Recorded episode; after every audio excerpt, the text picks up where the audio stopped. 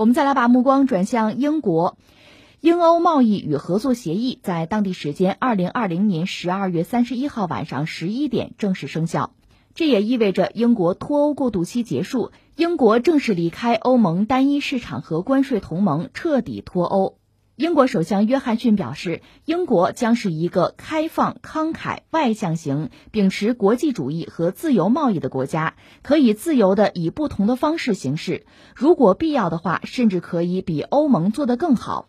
英国掌握着自由，现在漫长的脱欧进程已经结束，英国有能力以不同的方式做得更好。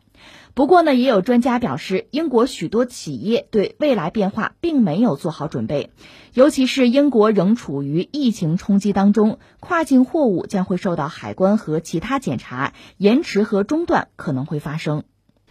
那很多人都说这是一场年度的分手大戏，终于在迈进二零二一年大门之前落幕了。这落幕之前，这场戏确实也很有戏剧性。那在二零二零年的十二月三十号。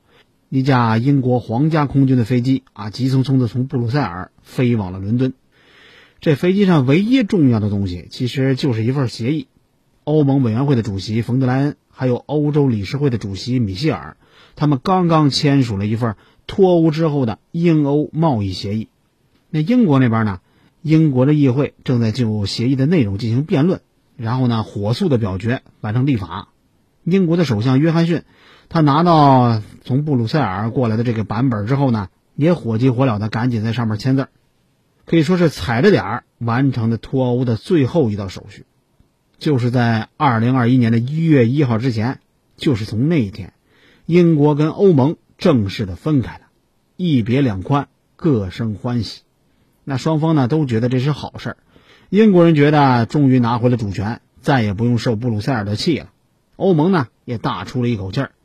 这一地鸡毛的离婚官司终于走到了尽头，不过这也未必都是好事。英国正式脱欧了，它也标志着欧盟的扩张第一次出现了倒退。之前是一直往里加人，这次呢，终于开始减人了。那对于英国来说呢，脱欧恐怕更会刺激苏格兰的独立倾向，就像浪花一样，一个高潮落下去，另一个高潮正在来的路上，一切才刚刚开始。那随着二零二零年的翻篇，英国脱欧这事儿也终于翻篇了。不过我们掰着手指头好好算算，这场离婚官司还真的是打的时间不短，前前后后差不多有四年多的时间。那我们不妨来简要的来回顾一下这个特殊的历史事件。那自古英国它就属于欧洲，但是它跟欧洲大陆其实呢，它隔着一个英吉利的海峡，据说最窄的地方宽度也有三十三公里。所以说，它跟传统的欧洲之间也有一道隔阂，而且英国很多年的外交形象，有人给总结出了一个名词儿，叫什么呢？叫离岸平衡手。尽管他英国号称自己是光荣中立，但是英国人既不怎么光荣，也不怎么中立，反倒是专门拉帮结派，专好挑拨离间，而且这一干就是很多年，联合弱国对付那些让他嫉妒的强国。这所谓的平衡，那其实就是捣乱。在大英帝国鼎盛的时候，英国人他凭借着遍布全球的殖民地来书写，可以说是武力最强，兜里边钱最多。当时的国际地位就好像现在的美国，骨子里边就瞧不上对岸的欧洲大陆。不过有一句话说得好：“花无百日红。”二战之后，欧洲被折腾的千疮百孔，手里边可供剥削的殖民地也没剩几个了。经济上的窘迫也就逼着他们开始抱团取暖。一九五一年，法国、德国、意大利、荷兰还有比利时，再加上卢森堡六个国家，他们组建了一个欧洲煤钢共同体。这个组织一直运行到了一九六七年，然后呢，跟欧洲的其他几个组织一块合并，变成了欧洲共同体。那其实这也是欧盟早期的两个版本。要说这抱团取暖的效果确实不错。这几个领导国家，比方说法国、德国，还有意大利，经济形势确实不错。这些都被英吉利海峡对岸的英国人给看见了，他立刻放下曾经是世界第一的骄傲，我也要加入，主动寻求加入欧共体。不过当时的法国总统戴高乐，人家熟读历史，想想过去英国人的所作所为，心里边是一肚子气，所以对于英国人的申请，人家提出了反对意见。他给出的理由是，如果英国加入了欧共体，就会削弱法国还有德国的主导地位，而且是一直坚决反对。戴高乐的态度这么坚决，英国人就一直在门口徘徊，直到一九七零年戴高乐去世，英国人才重新提交申请，走流程。磕磕绊绊，在一九七三年，终于加进了欧洲共同体，成为了其中的一员。不过有一个围城说得好：“外边的想进去，进去的想出来。”在英国人的眼里边，欧共体它也是个围城。以前想进去，可进去了又想出来。毕竟他那谨慎、骄傲的秉性不怎么好改，更不想受制于他人。而且早在一九七五年就曾经举行过一次脱欧的公投。从一九七三年到一九七五年，也就是说他入伙才两年，当时就想离开的原因，那就是那几年资本主义世界经济下滑，英国人觉得捞不着什么好处。尽管当时公投失败了，英国人含恨留在了欧共体，但是也落下了一个毛病，那就是一言不合就想闹着脱欧，来威胁欧盟。而欧盟之所以对英国一忍再忍，也是因为英国有它的过人之处。四点：第一。英国的经济实力确实比较强，每年都会给欧盟上交一大笔办公经费。第二，英国它是联合国的常任理事国，它可以提升欧盟在安理会的地位。第三，英国的军事实力不差，这会给欧盟增加安全感。第四，英国还是美国人的娘家，斡旋一下大伙儿啊，团结在以美国为中心的北约周边，共同对世界安全问题指指点点。这毕竟还是很拉风的，不过英国当年人家确实兜里有钱，曾经阔过，这架子一直端着放不下来，所以相处的时候这事儿就特别多。从大的方面来说，英国人觉得欧盟的条条框框限制了他的自由，说严重点是损害了英国的主权。不过他也取代不了法国还有德国的领导位置。从小的方面来看，英国他排斥自由迁徙的政策。你让外人跑过来打工，也受不了每年按时上缴的份子钱。每次经济形势下滑，或者说是安全形势恶化的时候，就有人在英国的下议院啊提出来应该离开欧盟。在二零一零年，非常腼腆的卡梅伦做了英国的首相，可非常不巧，他赶上了欧债危机，自个儿又上马了全民医保，里应外合，成功欠了一屁股债。为了还债，卡梅伦只能是削减开支。减少福利，提高大大小小的税费，这么折腾了一段时间，英国的老百姓就不怎么开心了，对欧盟的不满情绪开始不断滋生，就像伦敦的雾一样，不断的弥漫。这政治上做不了主，经济上捞不到什么好处，福利跟工作还被人给抢走了，那我待在欧盟还有什么意义呢？不但民众想不通，就连卡梅伦的六个内政部长也明确表示支持脱欧。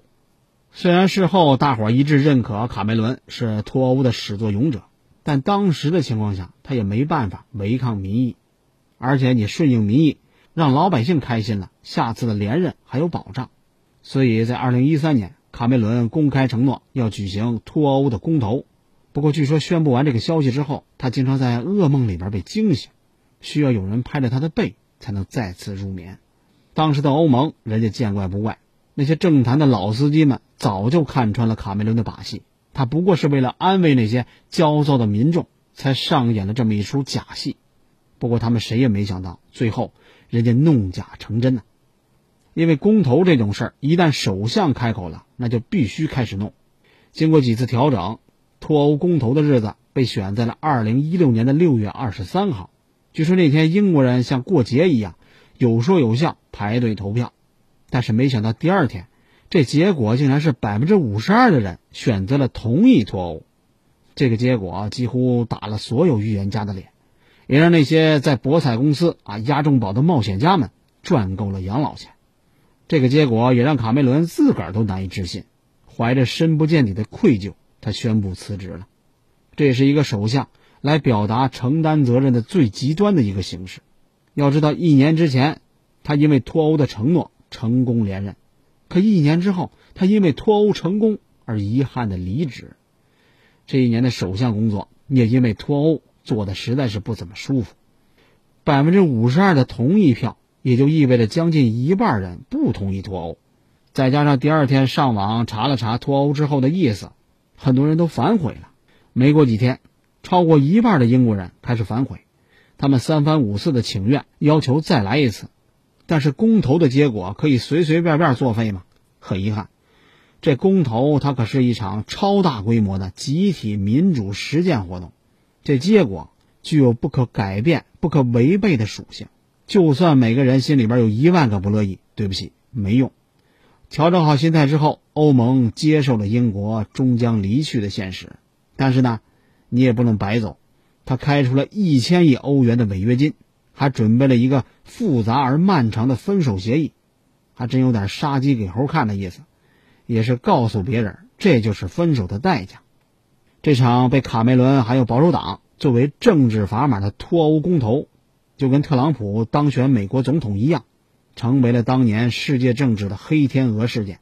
那卡梅伦辞职回家带孩子去了，保守党通过内部投票，把干练真诚的内政大臣特蕾莎梅扶上了首相的位置。她也成为了英国历史上第二位女首相。这位新首相的使命只有一个，那就是完成脱欧。不过，让一个坚定的留欧派违背内心的真实想法来推动脱欧。这恐怕是政治才有的冷酷无情吧，带着不舍，带着责任，面对已经反悔的英国人，特蕾莎梅需要在各种方案里边找到那个最不招人骂的。在伦敦跟布鲁塞尔之间，他来来回回跑了两年多，呕心沥血弄出了一份脱欧协议，非常厚，总共有六百页。但是下议院的人不看功劳，也不看苦劳，更不心疼这位女同志，屡次三番不让她通过。算起来，人家入行都四十多年了，这位特蕾莎梅可从来没有这样无奈过。为了打破僵局，她解散了议会，重新大选，幻想着扩大一下保守党的席位数，来通过他心中那份最好的协议。但是，幻想它终究是幻想。选完之后才发现，席位数反倒比之前更少了。在最后一次闯关失败之后，这位特蕾莎梅含着泪离开了首相府。专门回家去陪老公了。大伙注意，特蕾莎梅辞职的那天是二零一九年的五月二十四号，当时脱欧的截止日期已经在全世界的嘲讽声里边，从三月底延期到了四月中旬，又从四月中旬延期到了十月底。也就是说，特蕾莎梅她实在是没有体力、没有信心来度过接下来的那四个月了。没办法，保守党再次投票，把脱欧的接力棒。交到了鲍里斯·约翰逊的手上，跟前两个首相不一样，约翰逊人家可是一个彻彻底底的脱欧派。一年前，约翰逊人家还在特蕾莎梅的手底下做过外交大臣，他决绝的脱欧理念让特蕾莎梅很难接受，激烈的冲突耗尽了双方的热情，干脆约翰逊辞了职，回到报社去做编辑。不过他没有想到，这个刺激的任务最后还是找上了他。怎么在剩下的三个月里边完成脱欧呢？约翰逊摇身一变，成为了一个威权主义者。在他的内阁政府里边，所有流派的辞职信来一个批一个，一边修改协议，继续跟欧盟死磕，一边派人到处散播无协议硬脱欧的坏处。从当选首相到十月下旬，约翰逊至少有九次在公开场合说过绝对不延期，没有协议咱就玩硬脱欧。那为了阻止疯狂的约翰逊，下议院甚至他还通过了一项法律。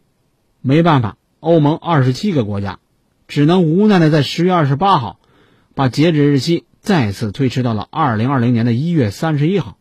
看来欧盟他也不想硬脱欧，嘴硬心里软。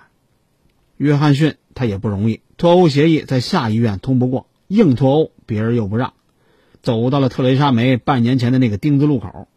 向左解散议会，重新大选；向右是干脆辞职，让人回家看笑话。怎么选呢？约翰逊选择了向左。他在当年的十一月份宣布解散议会，在十二月十二号重新大选，成功了，继续做首相，推动脱欧；失败了，就回到报社去写文章。十二月十三号出了结果，约翰逊保留住了首相的位置，而且保守党的席位数比之前还多了四十七个。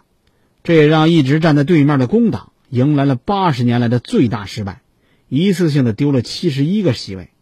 当然，这也让英国的民众看透了工党反对一切却提不出建设性方案的捣乱的本质，也对英国留在欧盟彻底死了心，而且对硬脱欧充满了恐惧。所以呢，也给了约翰逊多数席位的这个权利，让他把后面的事儿给办好。坐在下议院的一半都是自己人，约翰逊的脱欧协议当然顺顺利利的通过了。工党气得眼珠子通红，但也没办法。在二零二零年的一月三十一号，经历了三次延期之后，英国终于从法律上离开了欧盟，双方进入了为期十一个月的过渡期。但是为了体面的分手，还得继续谈判。这过渡期的谈判赶上了新冠肺炎，前十个月几乎没什么大进展。就算到了十二月中旬，分歧依然不小，以至于硬脱欧或者是延期的谣言再次滋生了。不过到了圣诞节那两天，很奇怪，双方的分歧突然神奇的消失了。我们再来好好看看那份协议。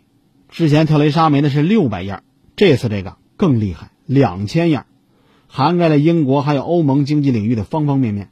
这个戏剧性的结局，它也避免了无协议硬脱欧，还有新冠疫情。对于欧洲各个国家的双重打击，也给持续了四年半的脱欧大戏画上了一个句号。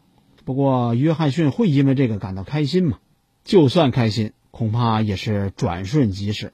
有媒体说他是个时运不济的人，做了首相来不及高兴，就得面对脱欧；完成脱欧来不及高兴，就得应付欧洲最严重的新冠肺炎。那万一战胜了疫情，约翰逊还能开心吗？可以说，离开欧盟之后的英国又一次站在了十字路口，因为英国跟欧盟之间还有很多的合作问题，还有脱欧进程当中它反映出来的很多国内的政治问题，仍然需要解决。在这个百年未有的大变局时代，来做英国的首相，恐怕让约翰逊在梦里边惊醒的事儿还有很多很多。